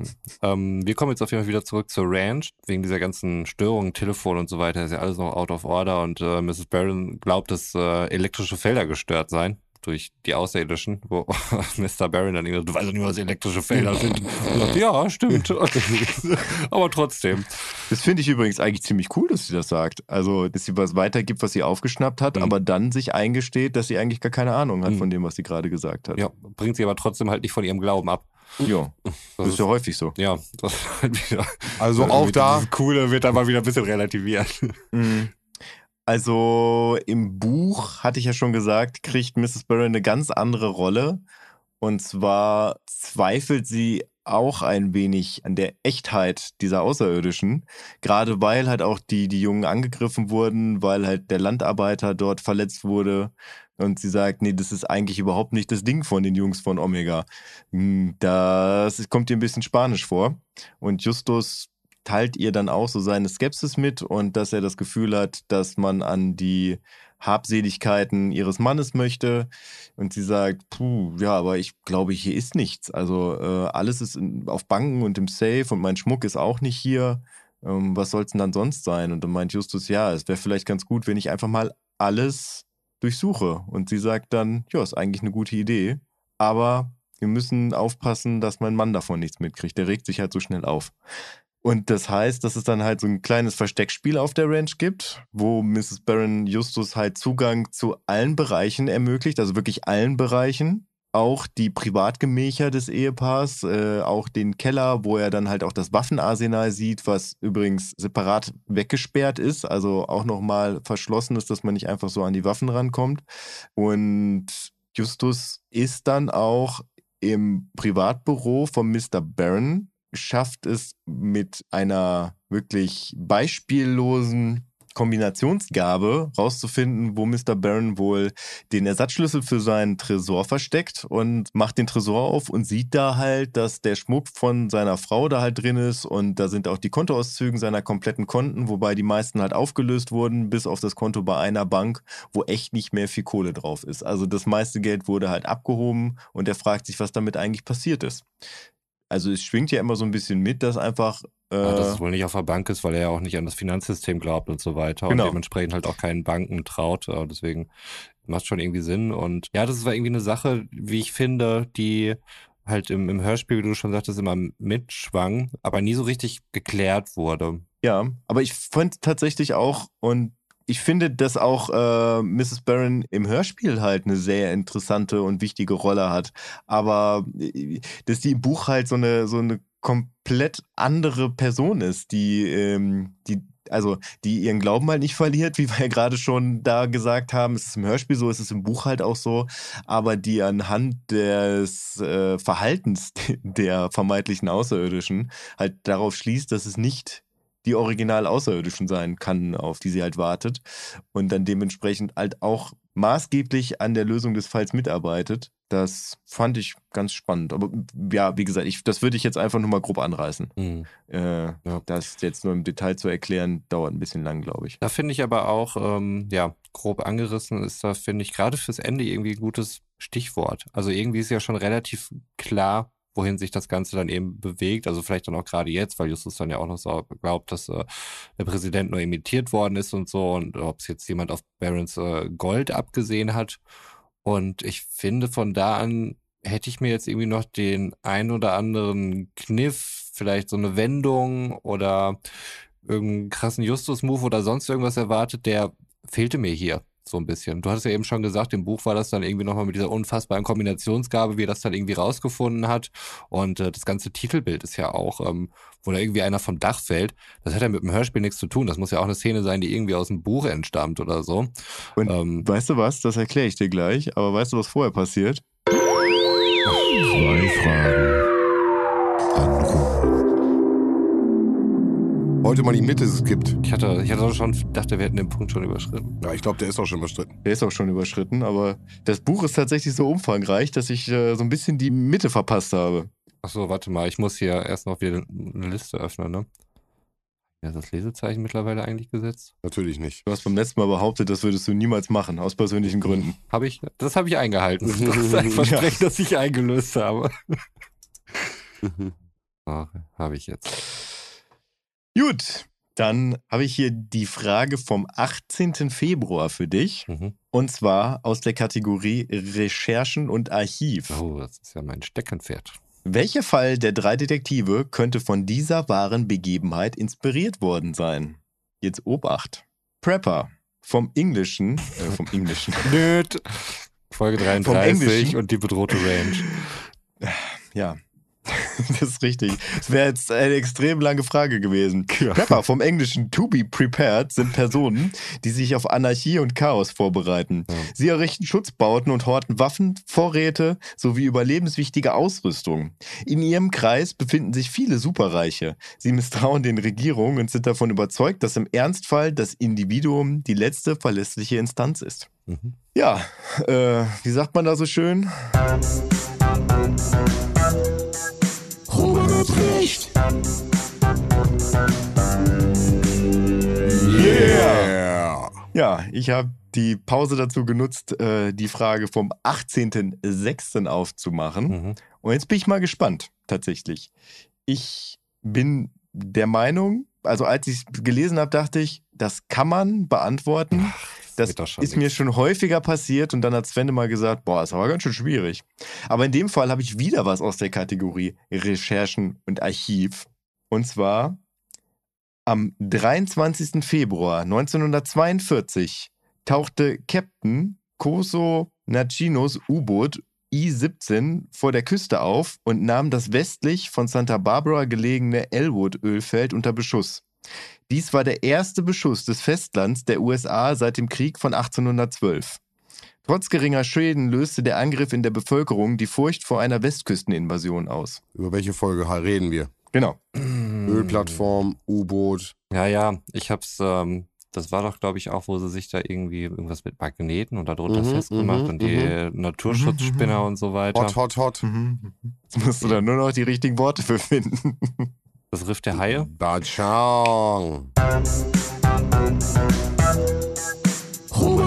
Ich liebe diesen Jingle. Yeah! Und zweimal hintereinander, wie geil. Danke, Roman. Das ist schön. Ich danke Das euch. ist ein motivierender Jingle. Wenn der reinkommt, dann geht's auch direkt wieder los. Und wenn ich den zweimal hören darf, super. Braucht den für irgendwelche Meetings. Den muss ja auf jeden Fall beim Drive zum Download. Der ist im Drive zum Download. Ah, perfekt. Gut, ich wollte dir was erklären. Und zwar genau das äh, Cover, Mhm. was es damit auf sich hat. Also es ist tatsächlich sehr häufig so, dass Eiger Rasch, die ja für die Illustration der Cover verantwortlich ist, wahrscheinlich vorher überhaupt nicht die Bücher gelesen hat, sondern sich manchmal auch wirklich nur am Titel orientiert oder ja, weiß ich nicht, vielleicht manchmal noch was im Archiv hat, wenn sie gerade keine Zeit hat, was Vernünftiges zu malen. Aber in dem Fall macht es tatsächlich Sinn. Und zwar habe ich ja eben gerade benannt, dass Justus in den Privatgemächern von Mr. Barron rumschnüffelt und äh, in die blöde Situation kommt, dass Mr. Barron nach Hause kommt, Peter und Bob das mitkriegen und Mr. Barron ablenken, weil sie sehen, dass Justus auf dem Dach ist und vom Dach nicht runterkommt, weil er ansonsten halt von Mr. Barron gesehen wird. Ja, und dann sorgen sie mit einem Ablenkungsmanöver, ich glaube, sie prügeln sich einfach gegenseitig dafür, dass alle Umstehenden auf sie fixiert sind und Justus halt vom Dach runterspringen kann oder vom Dach runterklettern kann. Und ich denke mal, dass das die Situation ist, die auf dem Cover gezeigt wird. Mhm. Das passiert übrigens, nachdem Peter und Bob einen Ausflug in die Militärbasis unternommen haben. Das müsste doch irgendwie gleich auch bei uns kommen, oder nicht? Zu den Soldaten. Ich habe das nicht als Militärbasis wahrgenommen, aber dass sie die, Soldaten treffen, meinst du, ne? Und belauschen. Genau. Das müsste jetzt kommen. Übrigens da, Sven, für dich, Bones, der gleich äh, mit mahnendem Finger da dazu aufgefordert wird, eigentlich das Saufen aufzuhören, der ist nämlich äh, Helmut Ziel. Mhm, okay, bei mir steht er noch unter Seifried äh, Meierheim. Genau, das ist, äh, letztes Mal hat er ein anderes Alias benutzt, Ah, okay. diesmal heißt er halt äh, Siegfried Meyerheim. Ja, alles klar. Also wir sind äh, am nächsten Morgen wieder bei Mrs. Barron. Haben die da einfach eigentlich die ganze Zeit irgendwo gepennt oder so? Mir war das irgendwie nicht Ja, so ja, die richtig- schlafen da auf der Ranch. Also die haben da äh, die eigenen Gemächer bekommen, weil die kommen ja nicht weg. Ja, Also es ist tatsächlich auch so, dass ähm, der Grenzzaun da ist von dem Anwesen der Barons, wo Mr. Baron ja mittlerweile sein Personal bewaffnet hat und die bewachen halt die Grenze und auf der anderen Seite sind halt die Soldaten, die mehr oder weniger auch die Grenze bewachen, weil sie aufpassen, dass keiner da abhaut. Das ist ja auch einer der Gründe, das ist ja eben schon so gewesen, warum Justus diesen Satz droppt. Er hat das Gefühl, dass es den Soldaten eher um die Ranch als um die Straße geht. Mhm. Ja. Und er sagt auch, dass ähm, die Leute halt versuchen wollen, nicht, dass Leute eindringen. Also, dass man rausgehen darf auf, aus der Ranch, aber nicht eindringen darf. Ja, aber das machen ja die Ranchbewohner. Also Ja, genau, genau. Genau, ja, ja, ja. Aber, aber das andere, das, das auch Ranch bewachen, also eigentlich bewachen beide die Ranch aus verschiedenen Gründen. Mhm. Ja, so würde ich sagen. Also sowohl die Soldaten als auch die Ranchbewohner. Mhm. Gut. gut. Ähm, Justus möchte dann gern nochmal mit äh, Mrs. Barron über die Investitionsstrategie ihres Mannes sprechen, betreffend äh, Gold und Grundstücke. In der Zeit haben dann Peter und Bob dann die Möglichkeit, ein bisschen durch die Umgebung zu streifen, äh, durch die Wälder und halt eben mal zu gucken, was da so los ist. Und dort hören sie dann auch äh, im Wald ein Telefon klingeln. Ich weiß gar nicht, wie sie dieses Telefon dann nochmal genau genannt haben. Hat noch, ein bisschen Feldtelefon. Feldtelefon, genau, das war der Begriff dafür. Der Lieutenant äh, ist dann auch dort und er spricht mit einem seiner Soldaten und äh, man hört oder kann aus dem Gespräch dann eben auch entnehmen, äh, dass es bei dem Omega Bluff bleibt. Der Plan aktuell halt äh, total gut läuft und Pete und Bob äh, hauen dann auch ab, als sie dieses Gespräch dann verfolgt haben, was dann letztlich der, der endgültige Beweis dafür ist und äh, für uns dann auch als HörerInnen klar macht, okay, ähm, das ist alles nur eine riesen Shitshow, um äh, dem halt eben das Geld da aus der Tasche zu ziehen, beziehungsweise das Gold. Krass, mir ist äh, beim Hören überhaupt nicht aufgefallen, dass im Vorfeld da benannt wird, dass Justus halt mit äh, Miss Barron reden möchte. Also, dass es tatsächlich angeteased wird im Hörspiel, da habe ich immer drüber hinweg gehört, weil das ist ja der Teil, den ich eben gerade benannt Hm, habe. Ja, Also der genau. da Der wird halt nicht weiter ausgeführt dann, ja. Genau, im Buch ist es tatsächlich so, dass nur Bob sich an die Soldaten ranpirscht, weil die Zäune halt bewacht werden vom Personal von Mr. Barron und es halt nicht so einfach ist, vom Grundstück runterzukommen und in den Wald reinzugehen. Und Bob halt, äh, nachdem Peter für ein kurzes Ablenkungsmanöver sorgt, beziehungsweise Schmiere steht und guckt, ob ihn auch wirklich keiner sieht, äh, hinter einer Ecke über den Zaun klettert. Ja, und um sich dann halt alleine anzuschleichen. Da, um, ja, um dann wieder halt zurückzukommen und dann gibt es halt diesen inszenierten Kampf zwischen Peter und Bob, um halt äh, Justus unerkannt vom Dach fliehen zu lassen. Es ist übrigens da schon so, als Justus mit Mrs. Barron redet, dass immer wieder benannt wird, dass die Gartenmöbel aus massivem Metall sind und eigentlich extrem ungemütlich sind, aber in großer Anzahl darum stehen. Das wird später noch relevant. Okay. Wir sind zurück in der Ranch. Äh, schwenkt mal wieder zu Just, ähm, der davon ausgeht, dass es einen Verbündeten auf der Ranch gibt. Und ich weiß gerade, Baron hat kein Vertrauen in Ben Boone. Ah, in Banken. Ah, okay. ich dachte, das sollte irgendeine Person sein. Bang, boom. Bang, boom, bang. äh, deswegen gehen sie halt davon aus, dass das Gold noch dort ist, äh, was wir eben auch schon mal besprochen hatten, eigentlich im Großen und Ganzen.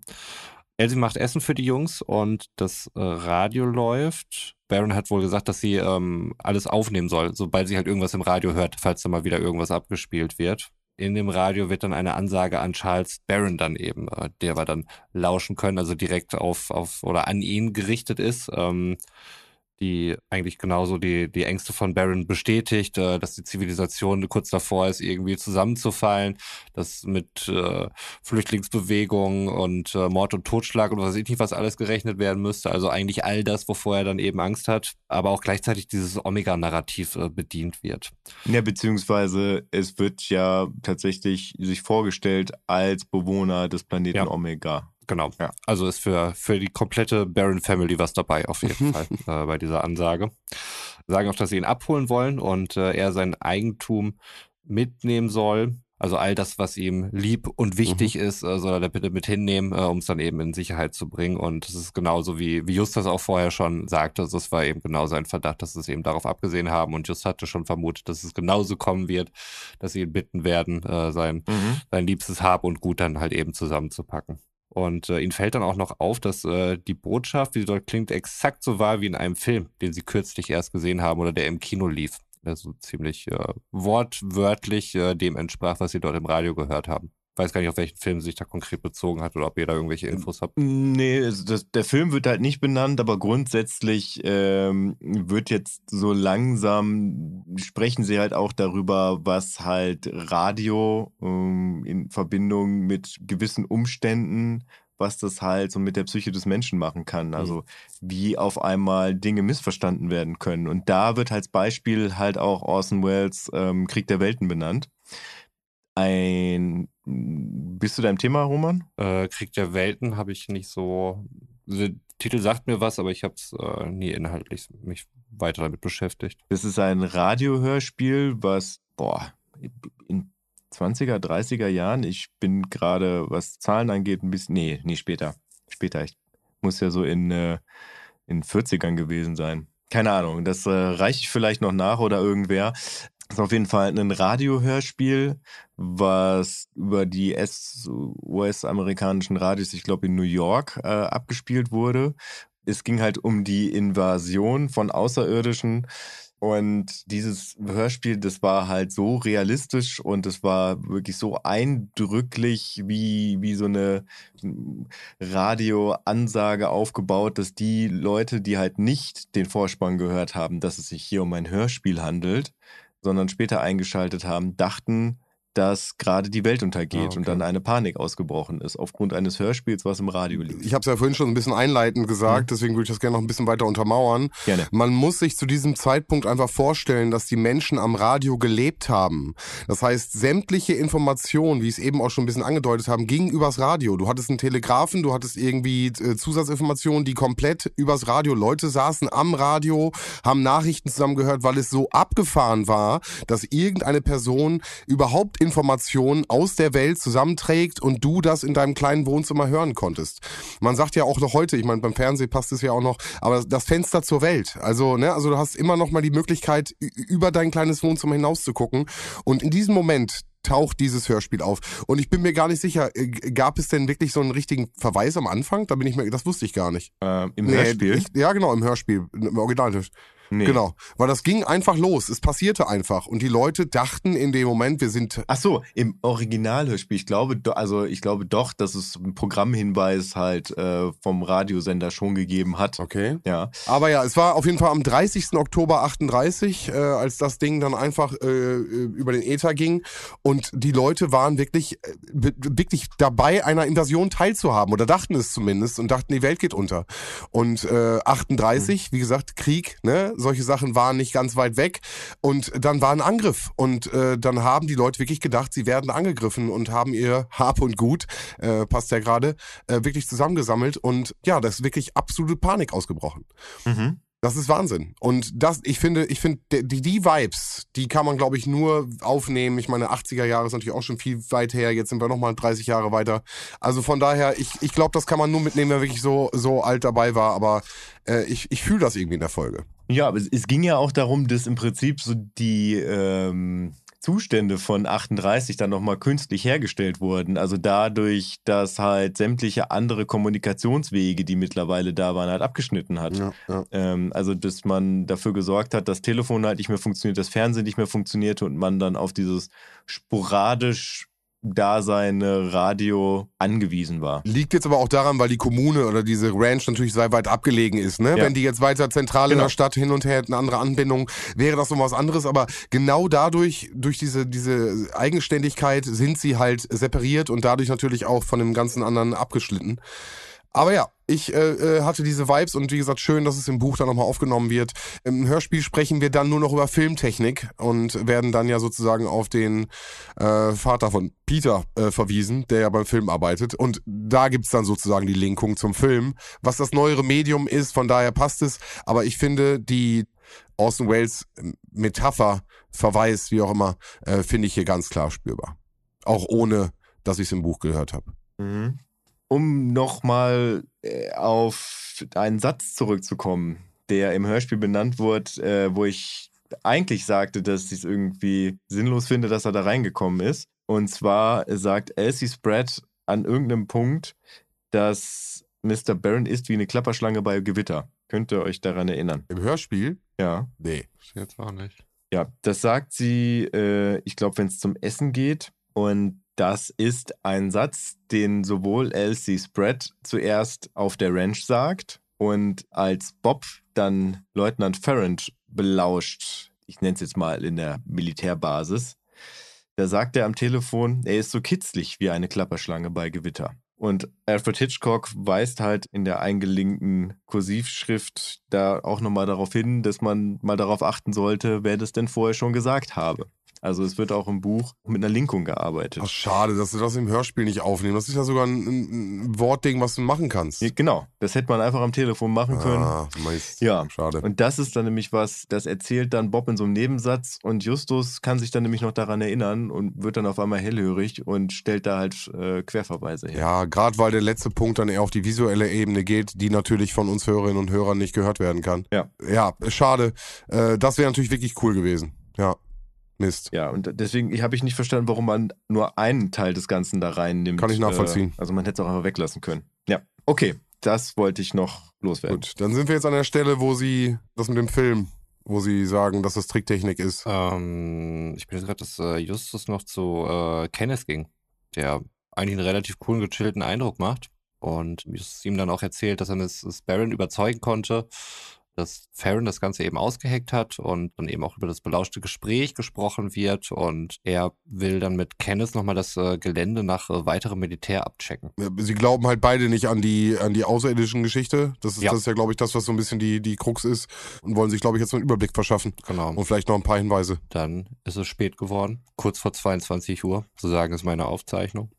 Baron geht mit einem Bündel zur Stelle, wo das Raumschiff dann landen sollte. Und äh, das blaue Licht erstrahlt dann wieder und das vermeintliche Raumschiff kommt und die Leute fragen nach Baron und äh, seiner Frau und auch nach seinem Gepäck oder mehr, was er dabei hat. Und äh, Baron sagt dann wohl, dass er Ruin dabei hat. Äh, er sollte ja das mitnehmen, was ihm am wichtigsten wäre. Und er sagt, es sei Ruin. Heroin. Heroin. Äh, es handelt sich dabei um das Buch, das er dann eben fertig schreiben würde, äh, wenn er dann dort auf dem anderen Planeten ist, wo es dann eben halt auch um die ganze, äh, ja, so eine Apokalypse-Literatur dann irgendwie, die er da gerade plant und sein ganzes Ding dann wohl irgendwie widerspiegelt. Da wird dann aber auch schnell, sehr schnell die Maske wird dann eben fallen gelassen, äh, weil Farron verliert dann so ein bisschen die Geduld und merkt dann wohl auch, dass seine Maskerade da irgendwie aufgeflogen ist und äh, ihm das keinen Schwanz abnimmt, ähm, dass es sich dabei um Außerirdische handelt und Baron schon mal gar nicht. Er will das Gold haben, bedroht ihn dann auch mit einer Waffe. Justus sagt dann, dass äh, Elsie, weil immer noch äh, so ein bisschen die, die Frage im Raum stand, wer jetzt irgendwie sein Kontaktmann auf der Ranch ist. Und äh, Justus fällt dann auf, dass äh, da eine sehr große Ähnlichkeit mit Elsie besteht, so eine äußerliche. Und es äh, stellt sich dann raus, dass das seine Schwester ist und äh, mit ihm dann unter einer Decke steckt. Jo. Ich muss noch mal reingerätschen, weil ich finde, dass es im Buch tatsächlich auch ganz interessant gelöst ist. Da haut nämlich Kenneth nicht äh, mit Mrs. Barron ab, sondern die geht tatsächlich mit ihrem Mann ähm, auf die Wiese, wo beim ersten Mal schon das UFO gelandet ist. Und äh, die Inszenierung ergibt dann auch, dass man erst das Licht sieht, dass das UFO landet. Und dann haut Mr. Barron ab und geht da halt hin als einziger, weil er auch der einzige ist, der ja abgeholt werden soll mit seiner Frau. Und auf der Ranch sieht man dann, wie das UFO wieder startet. Damit wäre dann klar, dass halt die beiden weg sind und man macht sich halt keine Gedanken darüber, was jetzt passiert ist, sondern dann ist allen klar, Mr. und Mrs. Barron sind gerade mit dem UFO weggeflogen. Dementsprechend äh, hätte man genug Zeit, um die beiden halt dann gefangen zu nehmen und äh, Mr. Barron auszuquetschen, wo denn seine Güter wären, also sein Hab und Gut.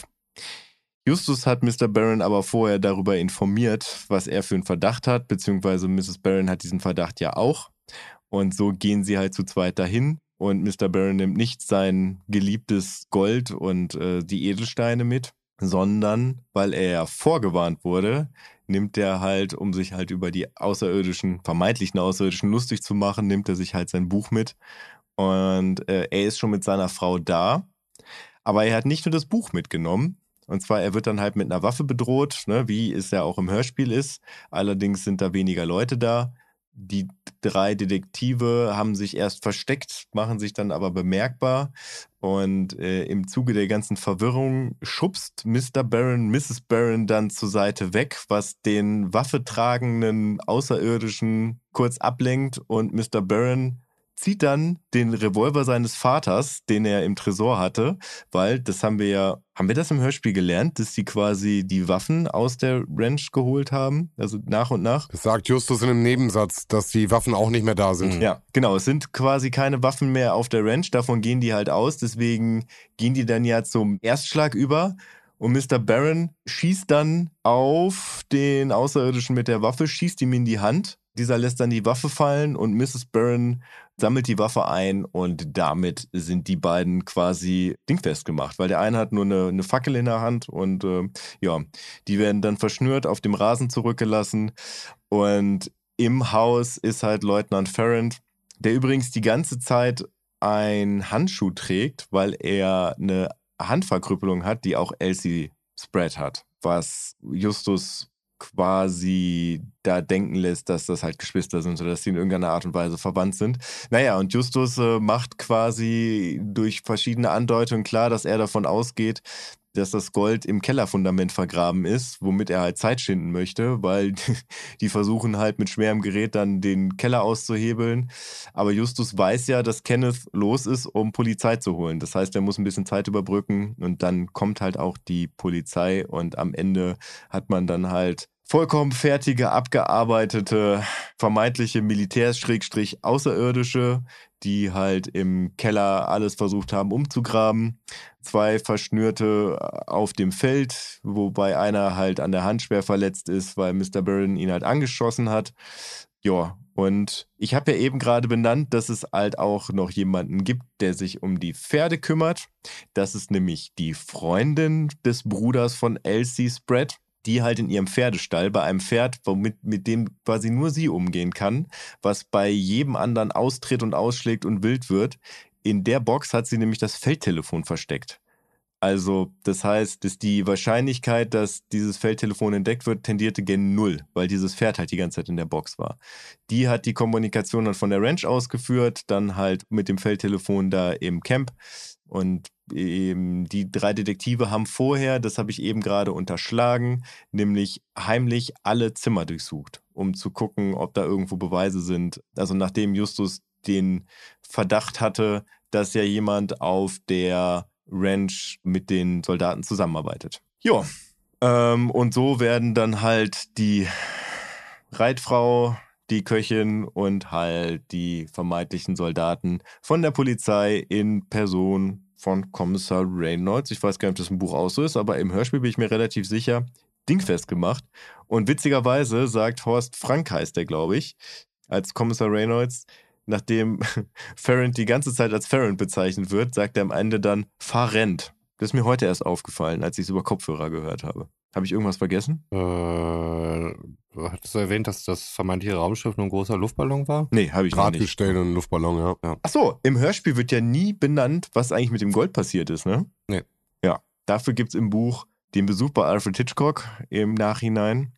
Ich habe ja eben schon erwähnt, dass es diese ungemütlichen Metallgartenstühle gab, die äh, Mr. Barron extra hat anfertigen lassen. Und zwar hat Justus gefühlt, dass da überall Schlitze drin waren. Und das waren einfach überdimensionierte Spardosen, die voll waren mit Geld. Also mit Goldstücken, Mhm. die er dann einfach halt wie in so einer Spardose da reingemacht hat und dann einfach im Garten ausgestellt hat. Schlau. Mhm. Ja. Mehr steht nicht auf dem Zettel, bei mir zumindest. Ja. Perfekt. Bevor jetzt Roman das ganze Ding abrippt, äh, ganz kurz noch, weil mir keine Ruhe gelassen. Ich habe ja mal geguckt. Und äh, so wie ich das jetzt lese, gab es keinen Teaser vor Orson Welles. Es ging sofort los mit Hitzestrahlen und einem Reporter, der vor Ort äh, berichtet. Das heißt, es gab gar keinen Hinweis darauf, ähm, dass es hier um Hörspiel handelt, was für mich nochmal diese ganze Tragweite äh, in der damaligen Zeit, 1938, auf jeden Fall nochmal weitaus äh, eine andere Dimension reinbringt. Und das Ganze ist, äh, will ich natürlich jetzt an dem Zusammenhang, habe ich jetzt auch gerade gelesen, äh, gleichnamiger Science-Fiction-Klassiker aus dem Jahre 1898. Das heißt, also es gab schon als Klassiker und Orson Welles hat es dann im Endeffekt im Auditive nochmal hochgebracht. Jo. Ja. Ist von Orson Welles nicht aus Citizen Kane? Oder ist das mit Orson Welles? Sollte man ja wissen. Das heißt ja immer, das wäre der beste Film der Welt. Hm. Das steht hier nicht äh, beim, bei meiner Quelle Deutschlandfunk, aber auch das wird man rausfinden. Wir geben es einfach die Rechercheabteilung. Sehr gut. Aber da merken wir wieder, Film ist nicht mein Stückenpferd. Äh, vom Regisseur Orson Welles. Perfekt. Haben wir Ja, direkt hier okay. Roman, das neue Danke. Jahr, da bleibt nichts liegen. Die Rechercheabteilung ist wieder aus dem Urlaub da. Herrlich. Herrlich. Gut, Ja. Romännchen, dann äh, rip das ab. Was sagst du? Was sagst du insgesamt? Was sagen wir? Ja, also, ähm, fange ich mal an mit dem Pro. Fand die Story interessant, also dieses ganze UFO-Ding und ähm, dass irgendwie alles so abgesperrt worden war, dass es kurz im Raum stand, äh, dass das Ganze, ja, dass es ein weltumfassendes Ding ist, äh, das fand ich irgendwie sehr spannend. Charles hatte ich ja schon gesagt, überzeugender äh, Charakter, überzeugendes Arschloch auf jeden Fall, hat diesen exzentrischen, cholerischen ähm, Milliardär sehr gut gemimt, wie ich finde. Zeit ist natürlich äh, auf der Habenseite zu vermerken. Wir sind unter 45 Minuten geblieben. Das ist ganz klar. Auch das wurde anfangs bereits vermerkt. Contra. Ich fand es in der Auflösung dann irgendwie ein bisschen platt, muss ich sagen. Ich fand, es war sehr schnell klar, was dann eben da los ist und mir fehlten dann halt wirklich noch die ein oder anderen Twists bei der ganzen Sache. Da war ich ein bisschen erstaunt, dass es schon alles vorbei ist und dass da jetzt nichts mehr passiert. Wir haben ja schon von Götz gehört, im Buch ist da durchaus mehr noch passiert. Hier leider nicht. Deswegen habe ich dem Ganzen dann letztlich dann einfach nur eine Standardwertung gegeben, muss ich sagen. Ähm, das äh, mit den fehlenden Twists und so, ähm, auf der einen Seite natürlich auch irgendwie eine positive Geschichte, weil es mich nicht so sehr verwirrt und ich dem dann irgendwie folgen kann, was natürlich auch äh, für mich ein persönliches Erfolgserlebnis ist. Nichtsdestotrotz äh, hätte man dann irgendwie mehr draus machen können. Was soll ich sagen? 367, schade, ist mehr drin gewesen. Ja. Ja. Also grundsätzlich war das ungefähr das, was Sven und ich im Vorgespräch gesagt haben, bevor wir sagten, wir packen noch 10 drauf, weil, Ja, weil die Hörsituation perfekt war. Ja, ähm, also ich habe, glaube ich, 368 am Anfang gesagt, respektive denn ähm, 378 und Sven hat 370 gesagt Mhm. und dann wären wir bei 380. Aber gehen wir mal von dem Anfangsverdacht aus, lagen wir gar nicht so falsch. Absolut. Ähm, wie gesagt, du hast es ja auch schon benannt. Äh, sie ist am Anfang wirklich, baut so auf, die Charaktere, auch so diese verschiedenen au Außerirdische. Du hast diesen, äh, wie gesagt, Kinski, ich kriege ihn nicht mehr aus dem Kopf, äh, wird wahrscheinlich auch so bleiben für mich. äh, diese Kinski-Figur, die da durchläuft. Und dann dümpelt es wirklich vor sich hin. Aber ich Mhm. muss dir sagen, ich habe beim, ich ich hab's zweimal gehört, ich habe es gestern und heute gehört und ich musste wirklich an, an mehreren Stellen wirklich lachen und hatte wirklich auch Spaß, weil es so äh, sich ein bisschen Absurditäten treibt und Mhm. äh, vielleicht jetzt auch ein bisschen zurückblickend fürs Vorgespräch. Äh, ich glaube, ich habe Gags von damals, äh, äh, damals als Kind gar nicht gecheckt und die, die, die, die Verweise, die da genannt wurden und solche Sachen, ähm, das war mir gar nicht bewusst. Das war irgendwie natürlich außerirdische, auch irgendwas was äh, übernatürliches. Aber diese ganzen kleinen Hints, glaube ich, habe ich als Kind auf jeden Fall nicht verstanden. Und äh, ich habe heute auf jeden Fall lachen äh, müssen und hatte hatte Spaß beim Hören. Und ich glaube, das ist das, worum es so ein bisschen geht. Ja, ich auch, weil ich heute erst gecheckt habe, dass es bald keine Limo mehr geben wird. Ja, siehst du, siehst du. Ja. Trinkt Limo. Trink Limo. wer weiß, wie lange wir sie noch haben. Die Revolution steht bevor. Der Blackout kommt. Ja gut, bevor das jetzt so weit geht, ne? Ja. Hört diesen Podcast, wer weiß, wie lange er noch da ist. Ja. Bis die da oben uns den abschalten, ob es die Regierung ist, äh, irgendwelche Kommunisten oder Anarchisten. Man weiß es nicht. Ähm, beim nächsten Mal, nächsten Freitag, sind wir wahrscheinlich immer noch da. Natürlich dann wieder mit einer regulären Folge. Nächsten Monat eventuell noch mit einer Drei-Fragezeichen-Folge. Mal gucken, was das Weltgeschehen so macht. Ich freue mich, euch wieder begrüßen zu dürfen, auf jeden Fall. Haut rein, macht's gut. Bis dann. Ciao. Also ich sag mal so, nichts kann uns im Weltgeschehen davon abhalten, im nächsten Monat den roten Pirat zu hören. Deswegen äh, solltet ihr auf jeden Fall wieder einschalten, wenn wir ins Piratenuniversum eintauchen. Äh, das wird nämlich richtig gut. Und in dem Sinne verabschiede ich mich jetzt auch von der dritten Abfahrt. Nächste Woche ganz normale. Und äh, fahrt vorsichtig da draußen. Gute Fahrt. Ich bin raus. Mir ist gerade mal bewusst geworden, dass es irgendwie klingt wie so eine Periodenverniedlichung. Roter Pirat. Mhm. Mhm. Naja. Vielleicht noch, das habe ich am Anfang vergessen. Äh, vielleicht hat der ein oder andere oder die eine oder andere ein bisschen Verwirrung gehabt, weil ähm, ja im letzten Monat die letzte dritte Abfahrt wir im Januar im Prinzip äh, allen eine frohe Weihnacht gewünscht haben und wir im Dezember ausgesetzt haben. Was übrigens das erste Mal seit Anbeginn der dritten Abfahrt ist, dass wir mal eine Folge geskippt haben. Das war tatsächlich, ja, aus Krankheitsgründen, dass irgendwie vorne und hinten nichts mehr ging und die Veröffentlichung der Folge halt um einen Monat verschoben werden konnte, weil als dann der Termin verstrichen war, also nenn mich pedantisch, aber man kann eine dritte Abfahrt ja nicht irgendwie äh, am vierten Freitag im Monat rausbringen. Ich weiß ja nicht, wie ihr das seht. Deswegen haben wir dann gesagt, wir bringen es einfach dann mal vier Wochen später raus. Ja, das vielleicht zur Erklärung. Nicht, dass ihr jetzt denkt, irgendwie, ihr hättet elf Monate verschlafen. Ja, auch wenn die Erklärung vielleicht ein bisschen spät kommt. Aber ich wünsche euch auf jeden Fall einen wunderschönen guten Morgen, einen wunderschönen guten Vormittag, einen wunderschönen guten Mittag, einen wunderschönen guten Nachmittag, einen wunderschönen guten Abend oder wie in meinem Fall gleich eine wunderschöne gute Nacht. Ja, ich freue mich tatsächlich auch aufs nächste Mal aus verschiedenen Gründen. Ich will da nicht zu weit ins Detail gehen und so viel spoilern, aber ja, Ach, ich freue mich eigentlich immer auf eine dritte Abfahrt. We are not the same. ja, es ist auch äh, wieder so. Das ist tatsächlich jetzt immer so, eine, so ein Ritual. Ich werde jetzt gleich auf Pause drücken, beziehungsweise auf Stopp. Dann werde ich noch kurz mit euch quatschen. Dann werde ich aufstehen und dann werde ich dieses Buch zurück in mein Bücherregal packen und es wahrscheinlich nie wieder da rausholen, bis ich irgendwann mal ausziehe. Das ist verrückt, aber das ist ein Ritual, was ich gerne mache irgendwie. Es ist was, hat was Befreiendes und es hat irgendwie, also in mir das Gefühl, dass ich was geschafft habe. Und das ist doch schön, oder nicht? Kann das abschließen. Richtig. Eine Schublade, die wir nie wieder öffnen müssen. Ja.